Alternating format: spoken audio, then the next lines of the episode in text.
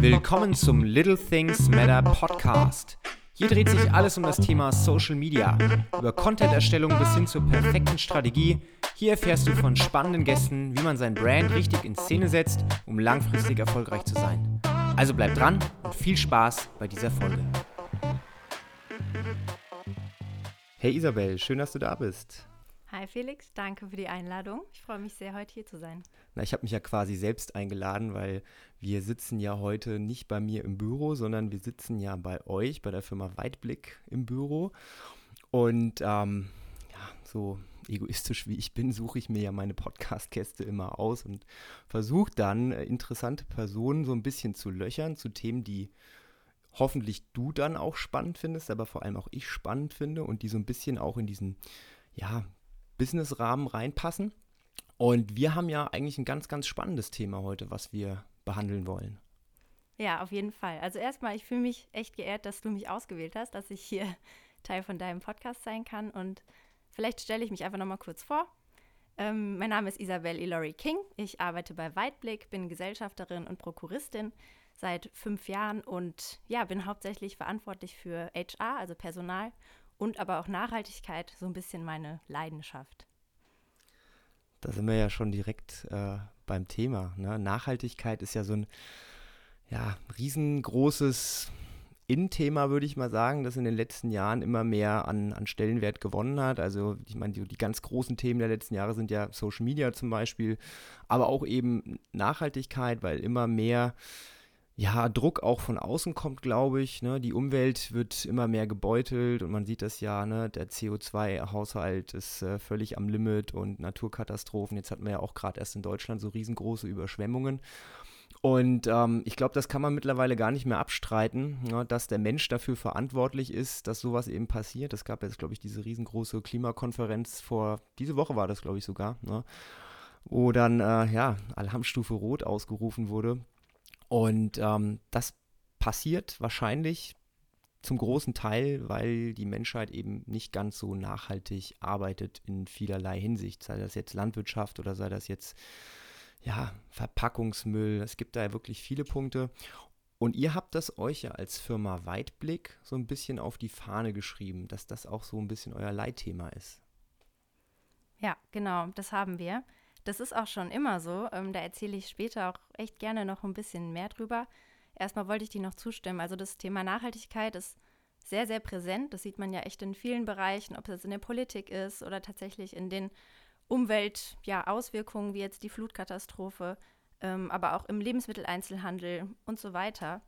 Ähm, ist es einfach sehr, sehr präsent und ich finde, das Thema Nachhaltigkeit hat sich in den letzten ja, fünf bis zehn Jahren echt verändert. Also damals war es noch so ein bisschen öko und ja, es war so ein bisschen negativ behaftet für einen Großteil der Gesellschaft. Und jetzt gab es irgendwie so einen Imagewandel, ähm, dass, dass Nachhaltigkeit gar nicht mal unbedingt so viel mit Verzicht zu tun hat, sondern eher so ein Trend und so ein Lifestyle wurde.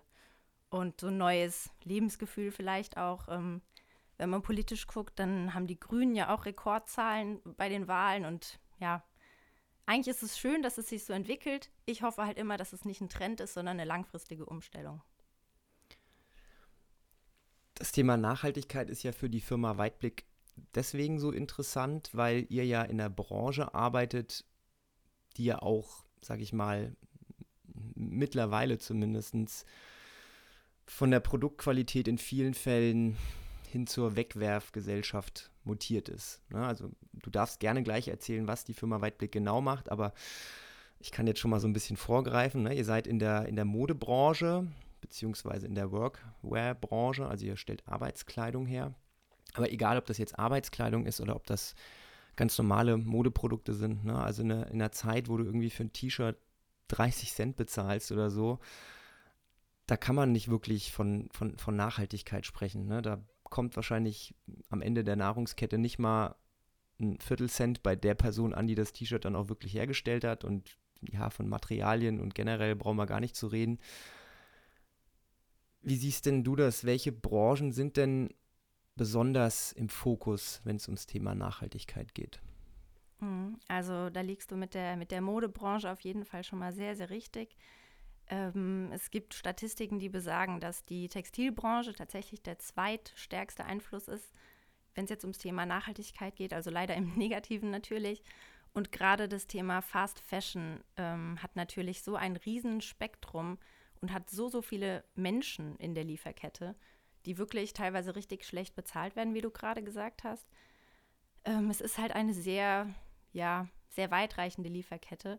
Ist jetzt nicht ein Produkt wie ein Apfel, der halt am Baum hängt, sondern du hast irgendwo einen Baumwollanbau, ähm, du hast dann das Gewebe, das hergestellt wird, dann hast du die Produktion. Also es hat so viele Schritte, es ist teilweise gar nicht mehr nachvollziehbar, was da wo passiert. Und deswegen wird eben auch das Thema Nachhaltigkeit beim Textil immer schwieriger ja, zu verfolgen. Ähm, und Fast Fashion ist halt auch ein angenehmes Modell für den Kunden, für, für viele Konsumenten, weil man eben schnell mal ein T-Shirt für drei Euro kauft und dann schmeißt man es halt nach zwei, dreimal Waschen weg, weil es hat ja nur drei Euro gekostet, ne? Ja, da muss man, muss man sich oder ich mir selbst auch so ein bisschen manchmal äh, ne, einen Klaps auf den Kopf geben, weil, ja, klar, ich bin auch jemand, ich sag, ne, ich bezahle gerne für gute Qualität, also egal, ob das jetzt ein Handy ist oder ob das irgendwie, eine, keine Ahnung, eine Tasche ist, Sportschuhe. Also ich mag da auch keinen Billigmist kaufen, aber ganz oft trotzdem, wenn ich irgendwie Basic-Sachen kaufe, ein T-Shirt oder so, ne, und ich weiß ganz genau, ich hatte schon teure Shirts, die haben vielleicht 30 Euro gekostet von irgendwelchen Markenherstellern, die aber auch nach zehnmal Waschen irgendwie die Form verloren haben dann sehe ich das halt als Kunde dann nicht mehr so wirklich ein, ne? weil du weißt gar nicht genau, okay, wenn ich jetzt was Teures kaufe, ist es dann nur teuer, weil da die Marke dahinter steht und irgendwie 70, 80 Prozent abgreift oder ist es teuer, weil die Qualität gut ist? Also das ist auch wirklich schwierig für den Endverbraucher da eine Entscheidung zu treffen, wo fließt das Geld eigentlich hin. Ne? Also ich meine zum Beispiel bei den Nahrungsmitteln, auch wenn das da so ein bisschen schwammig ist, aber da hast du zumindest mal dieses verschiedene Bio-Siegel, Gütesiegel, nachhaltige Tierhaltung in Anführungszeichen. Und da weißt du, okay, wenn jetzt das, das Steak irgendwie 2,99 Euro fürs Kilo kostet oder halt 29 Euro, dann weißt du, okay, beim Fleisch, ne, da, da steht kein Markenname drauf, sondern dann ist die Wahrscheinlichkeit größer, dass das dann wirklich teurer ist, weil es halt von der, von der Haltung besser ist. Und das ist so ein bisschen das, bei der Textilbranche, glaube ich, was schwierig ist. Ne? Weil für mich, ich meine, das T-Shirt muss passen, das muss gut aussehen und ich zahle natürlich lieber 3 Euro als 30 Euro, wenn es nach 10 Mal Waschen trotzdem kaputt ist. Ja, das stimmt. Also Thema, Thema Nachverfolgbarkeit, Transparenz ist ein Riesenthema. Ähm, ich bin der Meinung, dass es so ein Dreiklang ist aus Politik, Kunde, Kundin und Unternehmen und dass da jetzt keiner wirklich 100% die Verantwortung trägt. Also ich selber als Kunde muss mich natürlich irgendwo informieren, muss da aber natürlich auch einen Anreiz und ein Interesse haben, das zu tun. Die Politik muss aber auch handeln, wie sie es ja jetzt auch getan haben mit dem neuen Lieferkettengesetz, das verabschiedet wurde, ähm, oder auch dem grünen Knopf. Das ist ja auch eine staatliche Initiative, ein staatliches Metasiegel. Und das Unternehmen an sich, ja, muss ich natürlich auch überlegen, möchte ich Nachhaltigkeit leben, auch wirklich leben und nicht nur Greenwashing betreiben? Und wie möchte ich meinen Kunden auf diese Reise mitnehmen? Weil es eben ja noch total schwer nachvollziehbar ist. Und du hast die äh, Lebensmittelbranche angesprochen, die ist da so ein bisschen der Vorreiter. Also da ist die Bewegung schon ein paar Jahre länger in Bewegung und die, die Leute wissen schon mehr, ah, okay, das ist Bio, was bedeutet das genau? Ähm, da ist zwar auch irgendwie so ein Siegeldschungel, den es auch im Textilbereich gibt, aber meiner Meinung nach muss da echt noch viel, viel Aufklärungsarbeit geleistet werden.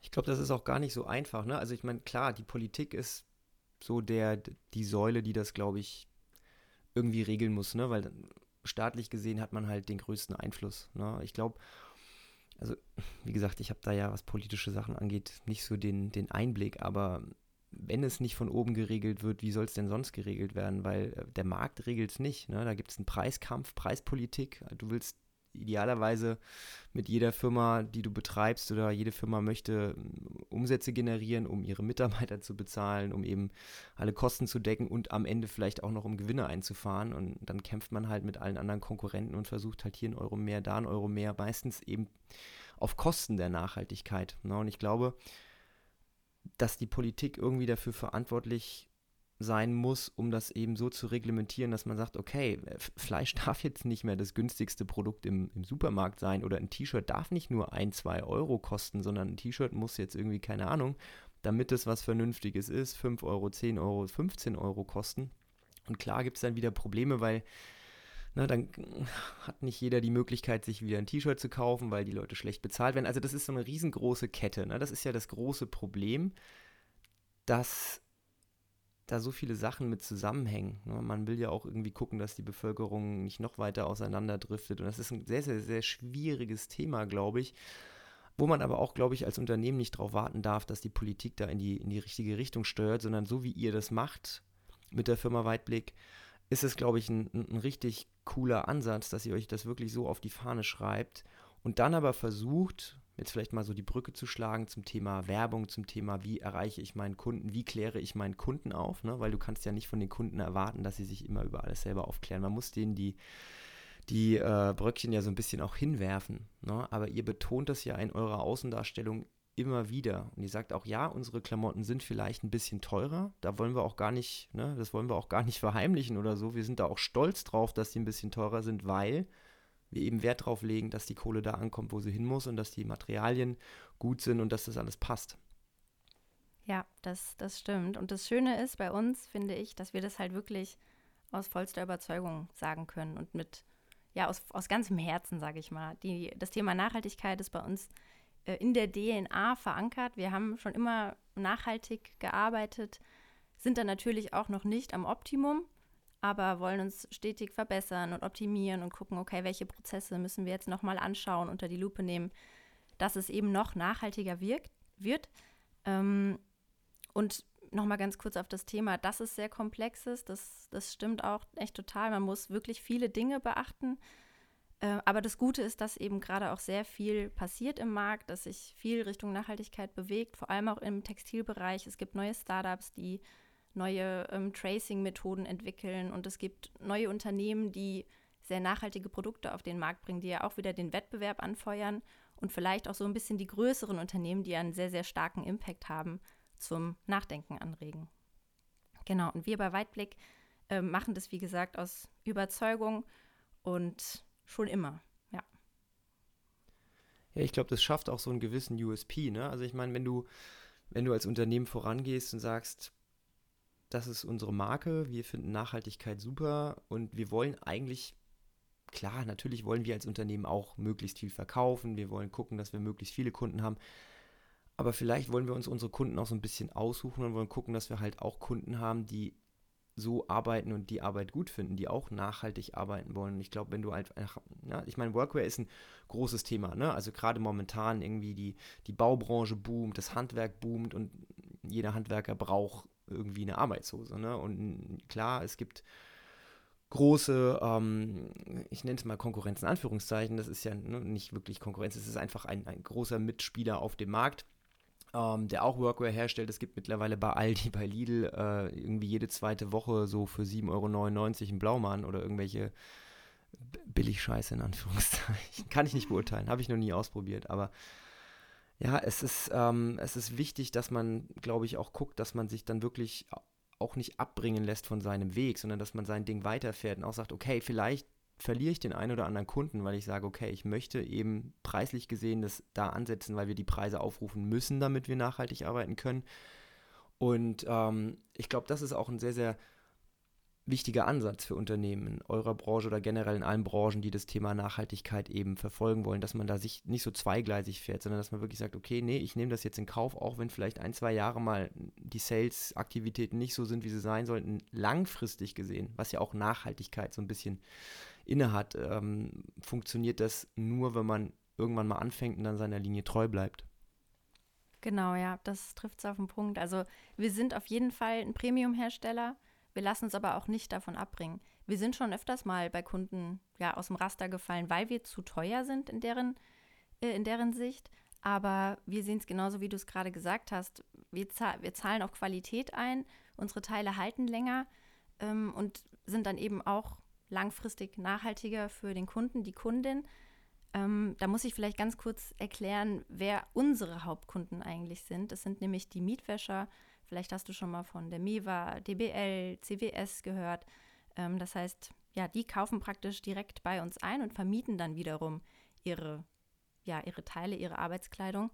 Das ist ja ein Modell, das kennt man schon aus vielen, vielen anderen Bereichen wie ja, Carsharing oder sonstiges. Und in der Mietwäsche gibt es eben schon einige Jahre länger, einige Jahrzehnte sogar. Und es ist ja, ja an sich auch ein sehr nachhaltiger Ansatz, weil ich eben nicht immer neu kaufe, sondern weil ich pro Mitarbeiter bezogen vermiete.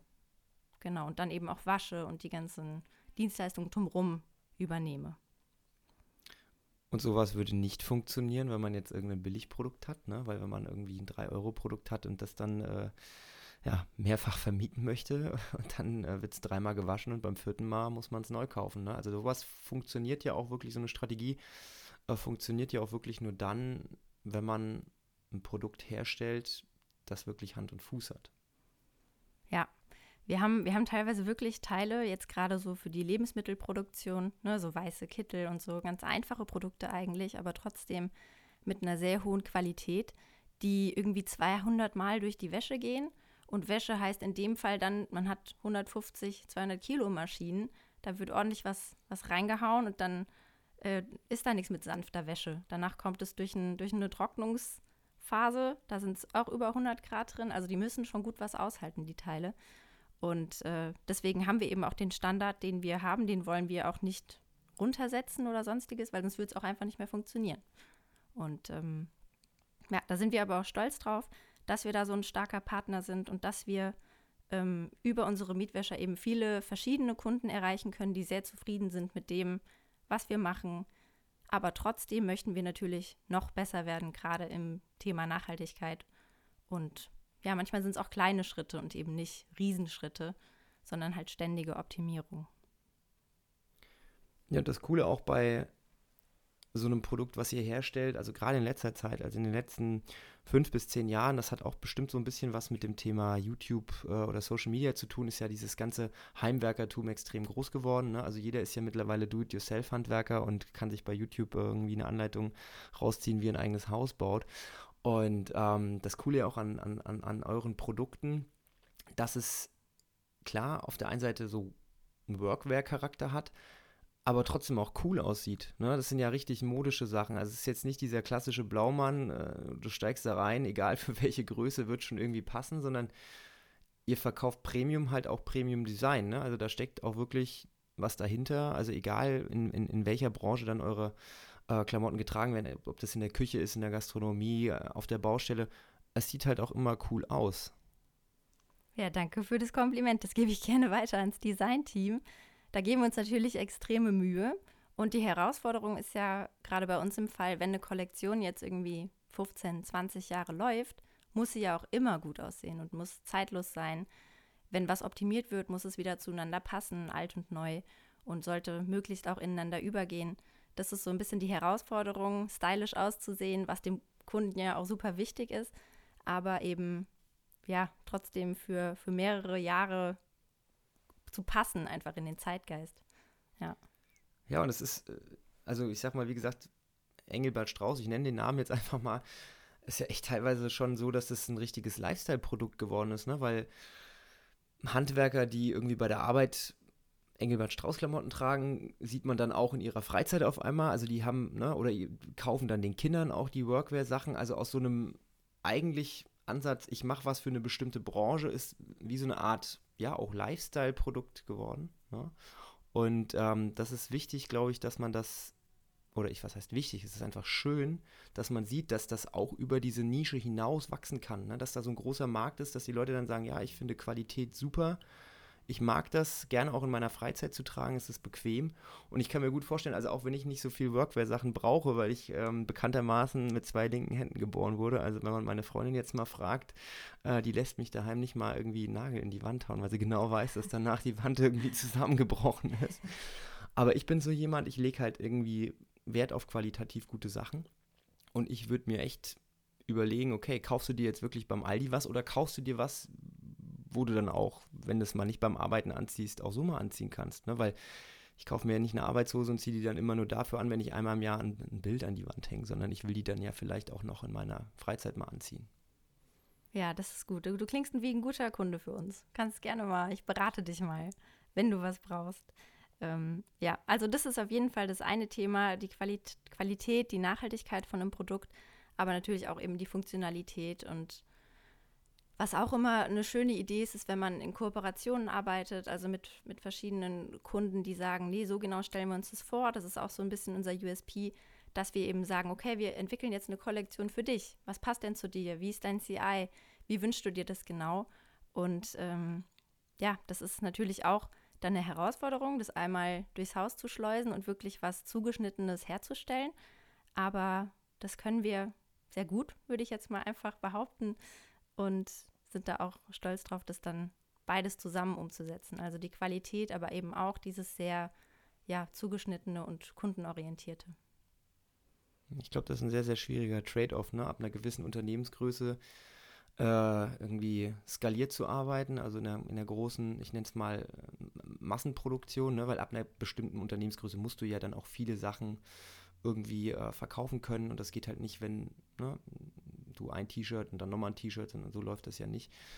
Aber wenn du es trotzdem schaffst, dann zu sagen, okay, wir können aber individuell trotzdem weiterarbeiten. Wir haben die Möglichkeit, auch für einen kleineren Laden, der vielleicht nur fünf oder zehn Mitarbeiter hat, dann trotzdem ein on-brand, gebrandetes äh, Design zu erstellen, das wirklich passt zum Unternehmen. Und das finde ich sehr, sehr charmant, weil dann ne, spürt man auch diesen, diesen, ich, auch wenn das jetzt vielleicht nicht wirklich mit dem Thema Nachhaltigkeit zu tun hat, aber diesen, diesen Bezug auch zum Kunden. Ne? Weil das ist ja das, was man ganz oft auch verliert ähm, wenn man irgendwo einkauft, ist, dass man irgendwie sich mit der Marke identifizieren kann. Ne? Weil ganz oft kaufst du einfach das Produkt, weil du es irgendwo gesehen hast und weil du es cool findest, aber viele Leute kaufen ja dann nicht, weil sie sagen, ich kaufe das Produkt, weil ich die Marke cool finde. Außer vielleicht jetzt so große Big Player wie Apple zum Beispiel. Ne? Da sagst du, okay, ich mag die Firmenphilosophie, ich finde das toll, ich, auch wenn ich vielleicht viele Sachen nicht so toll finde, aber unterm Strich, ich mag diese Design-Elemente. Ich finde das einfach toll, dieses futuristische, dieses, ja, dieses ganze Ding finde ich super. Und so muss es ja auch, glaube ich, sein, dass du eine, als Kunde eine, eine, Identität mit der Marke aufbaust und nicht nur mit den einzelnen Produkten, die die Marke verkauft. Mm, das, das stimmt, ja. Und ja, nicht nur der Kunde will ja die Identität aufbauen, sondern vielleicht auch ähm, das Unternehmen mit seinen Mitarbeitern, Mitarbeiterinnen, wo er sagt, nee, ich möchte jetzt, dass die, dass die alle ähnlich aussehen, dass die sich zusammengehörig fühlen und dass wir einfach eine, ja, ein Image nach außen ausstrahlen. Das sieht man ja auch vor allem im Lebensmitteleinzelhandel sehr deutlich und auch sehr schön, finde ich, dass die Mitarbeiter alle eindeutig erkennbar sind, ähm, dass es auch immer so ein bisschen mit der Zeit geht und die Läden umgestaltet werden, aber gleichzeitig sich eben auch die Workwear verändert. Und ja, da ist das Thema Individualisierung auf jeden Fall, wird es immer wichtiger. Und das Schöne ist aber, dass wir es gut umsetzen können, weil unsere Produktion eben auch flexibel ist ich will jetzt da, da keine Namen nennen, aber wenn man jetzt in Asien riesengroße Produktionshallen hat. Also in diesem Podcast darfst du gerne Namen nennen, auch wenn du, also nur wenn du möchtest, ne? Fühl dich nicht äh, verpflichtet, aber. okay, gut zu wissen, ja. Ähm, ja, also wenn man eben, wie gesagt, so, so riesige Produktionshallen und eine, eine Riesenlinie hat, sagt man dazu, Produktionslinie hat, wo man dann eben Mindeststückzahl 1000, 1000 Teile hat, ja, dann ist es natürlich für ein kleines Unternehmen, ein mittelständisches, das jetzt gerne eine CI-Kollektion haben möchte, würde das natürlich nicht funktionieren. Aber wir sind durch unsere Produktionsstandorte, ähm, die eben einfach ein bisschen kleiner sind, halt total flexibel, was es dann auch möglich macht. Und deswegen können wir es eben auch anbieten und es wird eben auch sehr, sehr gerne genutzt. Ja.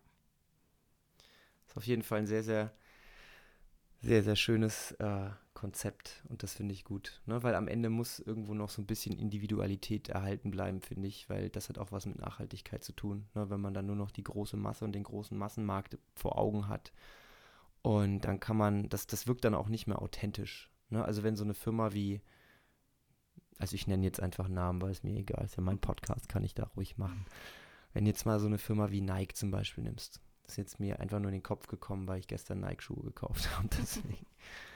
Wenn so eine Firma sagt, okay, wir machen jetzt irgendwie was mit Nachhaltigkeit, wir spenden jetzt, keine Ahnung, 10 Millionen für Greenpeace oder so, dann können sie auch 100 Millionen spenden. Das catcht mich überhaupt nicht, ne? weil das ist einfach für mich, auf der einen Seite lassen die in irgendwelchen Ländern vielleicht, ich weiß es nicht, keine Ahnung, ist jetzt nur halt ne, so Kinderarbeit oder so, ich kenne mich da jetzt auch nicht so gut aus. Auf der einen Seite so, ne, und dann die billigsten Produkte, Hauptsache, die können dann das Logo drauf drucken und das T-Shirt für 30 Euro verkaufen und dann 70% Marge abgreifen und dementsprechend Unternehmensgewinne ausweisen.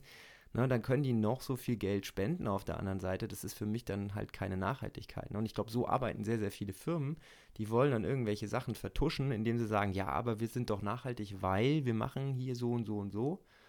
Und hoffen dann, dass die Leute drauf reinfallen und dementsprechend dann weiterkaufen. Und ich glaube, das ist so ein bisschen was, wo sich auch viele Firmen was bei euch dann abgucken können und wo für viele Firmen vielleicht auch eher so eine Richtung einschlagen, wo sie sagen, nee, hört mal zu, lieber streiche ich selbst bei uns mal 5% ein und ihr zahlt als Kunden ein paar Euro mehr. Dafür könnt ihr aber auch wirklich sicher sein, dass jedes Produkt, egal ob das jetzt 100 Stück sind oder 10 Stück, dass es wirklich nachhaltig ist und dass es vielleicht auch sogar individuell ist, wenn gewünscht. Und das finde ich, glaube ich, ein, ein sehr, sehr schöner Ansatz, wo sich sehr, sehr viele Unternehmen eine Scheibe von abschneiden können. Danke, ja. ähm, ja, nochmal kurz zum, zum Thema Nike oder ja, nehmen wir auch Zara, HM, die fallen für mich alle so in diese Fast-Fashion-Branche und die haben halt ihre 300 Produktionsorte oder keine Ahnung wie viele genau in ganz, ganz vielen verschiedenen Ländern und da kann mir auch niemand erzählen, dass er den Überblick behält, was da genau passiert und dass da keine, keine Kinderarbeit oder sonstiges passiert, wenn da ein Audit durchgeführt wird. Ist ja sowas manchmal auch angekündigt, also da kann auch viel vertuscht werden und ähm, deswegen in gewisser Weise kann ich es verstehen, dass man vielleicht nicht den hundertprozentigen Überblick hat, aber ich finde, das sollte halt der Anspruch sein. Das Problem ist halt oft bei, bei solchen Brands, dass der Ursprungsgedanke Umsatz ist und Gewinn und nicht Thema Nachhaltigkeit. Und das ist bei uns auf jeden Fall auch anders. Klar wollen wir wirtschaften und klar wollen wir das Unternehmen auch langfristig weiterführen, aber wir wollen jetzt nicht um jeden Preis wachsen. Wir wollen erfolgreich sein, was aber jetzt nicht unbedingt bedeutet, dass wir der Größte sein müssen oder der mit dem meisten Gewinn, sondern einfach erfolgreich auf unsere Art und Weise, nämlich dass wir alle gerne hier arbeiten, alle Mitarbeiterinnen und Mitarbeiter, dass wir Spaß dabei haben und dass wir unseren Kunden gute Produkte verkaufen können. Und ähm, ich glaube, das unterscheidet uns auch wirklich von anderen Firmen, dass wir sagen können, nee, wir haben einen anderen Ansatz, Nachhaltigkeit ist uns extrem wichtig und wir leben das überall, wo es geht. So, dass man am Ende eben stolz drauf sein kann, was man macht, ne? Ja, genau. Auf jeden Fall. Sehr. Ihr macht jetzt ja schon relativ viele Sachen extrem gut und wie ich ja gerade schon gesagt habe, ne, die eine oder andere Firma sollte sich hier mal eine Scheibe von abschneiden. Aber es gibt ja bestimmt trotzdem noch Punkte, wo du sagst, ey, da können wir noch ein bisschen nachbessern oder generell, da kann auch vielleicht die ganze Modebranche noch ein bisschen nachbessern oder vielleicht auch, keine Ahnung, du kannst ja jetzt jeden in die Verantwortung nehmen, wo du möchtest äh, von, äh, von Unternehmen bis Politik. Also du kannst wirklich gerne mal konkret auch einen Vorschlag bringen, finde ich immer ganz interessant. Ne? Das sind so Fragen, wo man dann so ad hoc jetzt sich was überlegen muss. Aber also wenn du, wenn du Lust hast, ne, konkret mal einen Vorschlag, was glaubst du aus deiner Perspektive könnte zum Beispiel jetzt in dem Fall die Politik machen? Was könnte generell die Modebranche machen und was könnt aber auch ihr als, als Firma Weitblick, als kleiner Baustein der gesamten Kette, was könnt ihr machen, um einen kleinen Schritt in noch eine nachhaltigere Richtung zu gehen. Mhm. Ja, also Politik ganz konkret, da sind wir nämlich auch gerade sehr stark involviert, sage ich mal, ähm, muss es einfacher machen. Das klingt jetzt erstmal so, so doof und plakativ, aber gerade für kleine und mittelständische Unternehmen sind die Anforderungen, die jetzt politisch in den nächsten Jahren kommen, extrem schwierig zu bewältigen. Nicht jedes Unternehmen kann sich ein riesen Nachhaltigkeitsmanagement leisten. Das klappt einfach nicht überall. Und es ist einfach extrem verkompliziert. Deutsche Bürokratie ist ja bekannt.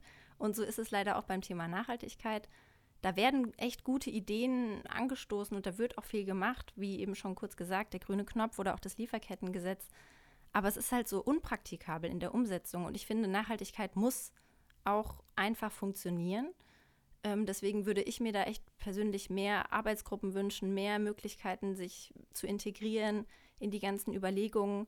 Ähm, es ist wirklich sehr vereinfacht dann, ja, oder was heißt nicht, nicht sehr vereinfacht für uns, sondern es ist immer auf ein sehr stereotypisches Unternehmen ja, zugeschnitten, jetzt so ein Lieferkettengesetz. Und da fallen einfach viele Unternehmen aus dem Raster raus, müssen sich aber trotzdem irgendwie in dieses Raster reinzwängen. Und das ist ja nicht so leicht, da Anforderungen zu erfüllen und aber auch mitzugestalten. Das finde ich einfach ein bisschen schade. Ähm, ja, und die Modebranche generell, ich glaube, da braucht man wirklich einfach eine sehr selbstkritische Haltung, dass man eben guckt, was müssen wir verändern und wo müssen wir jetzt mal ganz ehrlich zu uns sein, was ist Greenwashing? Ne? Wo lügen wir uns irgendwie so ein bisschen selber an? Ähm, was machen wir vielleicht schon gut, aber wo haben wir wirklich noch Handlungsbedarf? Und das muss meiner Meinung nach aus den Unternehmensleitungen kommen, die dann wirklich sagen, ja, welchen Bereich gehen wir jetzt an und wollen wir das, entscheiden wir uns dafür oder lassen wir es? Weil ich finde, da gibt es ja ganz oder gar nicht, sage ich mal. Und da, da würde ich mir auch ja natürlich mehr Engagement wünschen. Aber ich glaube, das wird noch ein bisschen dauern, bis sich da wirklich was bewegt, gerade bei großen Konzernen im Bereich Mode. Genau, und bei uns, ähm, klar, wir sind da auch noch nicht perfekt. Wir arbeiten da auch gerade äh, hart dran, noch nachhaltiger zu werden, gerade auch bei der grünen Knopf-Thematik. Wir sind nämlich jetzt bald im Zertifizierungsprozess und auch wir haben da echt noch mal viel über uns gelernt, haben gemerkt, okay, wo sind wir noch nicht so stark, was müssen wir noch verbessern. Ähm, das haben wir jetzt auch getan. War anstrengend, aber wir haben es bald geschafft. Und was uns danach dann ganz, ganz wichtig ist, ist auch nochmal wirklich die Thematik ähm, Gewebe. Also ja, wie ist es mit, mit Biobaumwolle? Wie ist es mit Recycled Polyester? Was ist denn da wirklich nachhaltig? Oder auch Tencel, das ist ja das Gewebe aus, aus Baumstamm sozusagen. Ähm, das zum einen, aber zum anderen auch dieser holistische Blick drauf. Also wo kann das Unternehmen generell noch optimiert werden? Vielleicht so ein, so ein Mini-Beispiel. Ähm, wir haben jetzt unsere Milchbeschaffung umgestellt von normaler Milch auf Biomilch und Hafermilch, weil eben auch da eine Veränderung gemacht werden kann. Ich glaube, am Ende sind es manchmal wirklich die kleinen Sachen. Ne? Also das, das, mit der Milch ist ein super Beispiel. Ne? Kannst nicht irgendwie auf der einen Seite sagen, hey, ich bin ein nachhaltiges Unternehmen und dann gibt es in der Kantine irgendwie ne, Billigfleisch und äh, ja gut, Milch, ne, ist jetzt ein anderes Thema, aber Ne, dass man wirklich auch an solchen Punkten ansetzt und einfach guckt, okay, das Papier, mit dem ich hier drucke, ist das, ne, oder keine Ahnung, solche Sachen einfach. Ja, genau. Oder ähm, wie, wie verschicke ich meine Sachen? Wie sieht meine Logistik aus? Was habe ich als Verpackung? Wie beziehe ich meinen Strom und wo kann ich vielleicht Solarpanels aufbauen? Dann hast du eben schon gesagt, papierloses Büro, digital arbeiten, ähm, Elektroflotte aufbauen. Also es gibt echt viele Sachen, die man im Kleinen verändern kann. Und das meiste ist aber jetzt, denke ich, in der Modebranche tatsächlich die Lieferkette, die man sich einfach genau anschauen muss und nicht die Augen zumacht, weil das ist immer sehr einfach. Das ist äh, völlig richtig. Also das ist, wie gesagt, also Lebensmittelbranche ist mein Lieblingsbeispiel, weil ich esse einfach sehr, sehr gerne.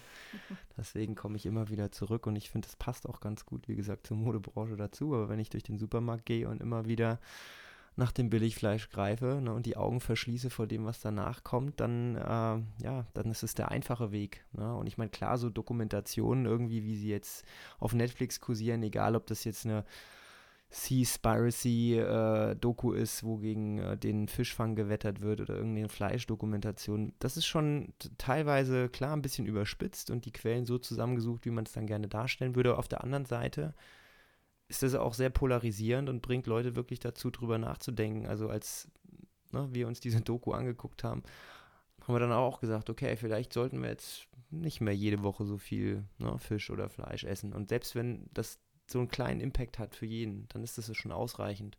Und ich glaube einfach, dass das auch gerade bei, euch, im, im, Modebereich noch so ein bisschen mehr gepusht werden muss, dass man wirklich sagt, okay, komm, Ne? Wir müssen die Leute mit den Augen draufstoßen, weil wenn man in den Supermarkt geht und ein T-Shirt kauft für 1,99 Euro, dann muss das doch irgendwie klar sein, dass das nicht wirklich nachhaltig ist. Ne? Und ich glaube, da ist auch wirklich am Ende jedes einzelne Unternehmen, wie du es gerade gesagt hast, dafür verantwortlich und ähm, man muss nicht immer große Investitionen tätigen. Man kann auch mit der Milch anfangen, einfach um so einen kleinen Beitrag zu leisten, um nachhaltiger zu sein. Ja, ja, auf jeden Fall. Und vielleicht noch mal ganz kurz dazu, ähm, Vergleich Lebensmittel mit, mit Mode.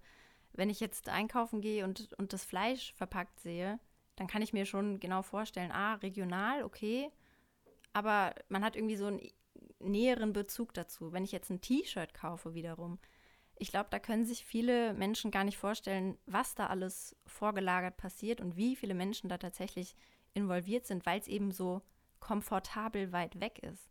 Ähm, man hat noch nicht so viel drüber nachgedacht. Es gibt noch nicht viele Dokus, wie du gesagt hast. Es gibt wenig, ja, wenig ähm, Transparenz. Und da würde ich mir auch mal so eine Doku wünschen, die wirklich vielleicht überspitzt, aber knallhart aufzeigt, nee, so, so läuft es aktuell. Wollt ihr das wirklich alle unterstützen?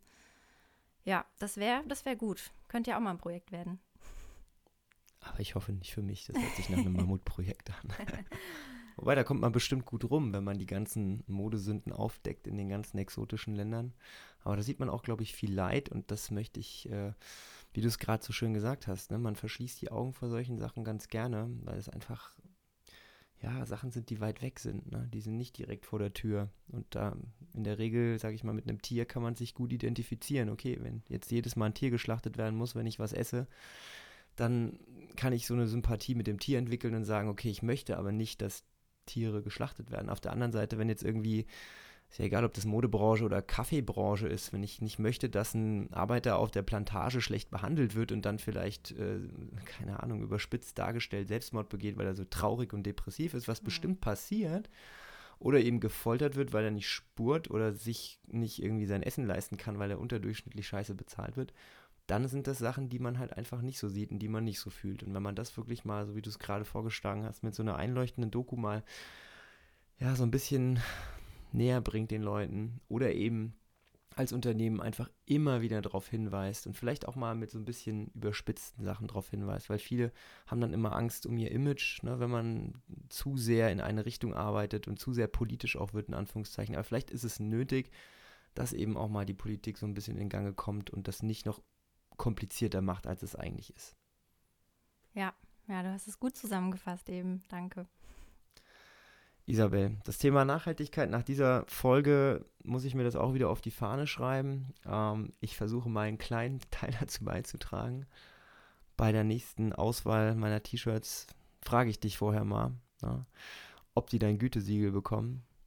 Und äh, ja, wie gesagt, Nachhaltigkeit, spannendes Thema, egal für welche Branche ist der einzige Weg, um den Generationen, die danach kommen, auch noch eine Welt zu hinterlassen, die einigermaßen bewohnbar ist und nicht in 100 Jahren nur noch eine Wüste mit irgendwelchen Tsunamis und Wirbelstürmen vorzufinden, weil ich glaube, das passiert, wenn wir jetzt nicht langsam mal an die eigene Nase fassen und das Thema angehen. Ja, wie du gesagt hast, jeder kann seinen Beitrag leisten, kann sich hinterfragen und dann können wir es für die Zukunft hoffentlich alle zusammen ein bisschen besser machen. Isabel, vielen Dank, dass du da warst. Es war ein spannendes Gespräch. Ich hoffe, dass der eine oder andere sich jetzt inspirieren lässt, egal in welcher Art und Weise, ein bisschen nachhaltiger zu arbeiten. Und wir hören uns beim nächsten Mal in der nächsten Woche. Bis dahin, tschüss. Ciao, danke dir.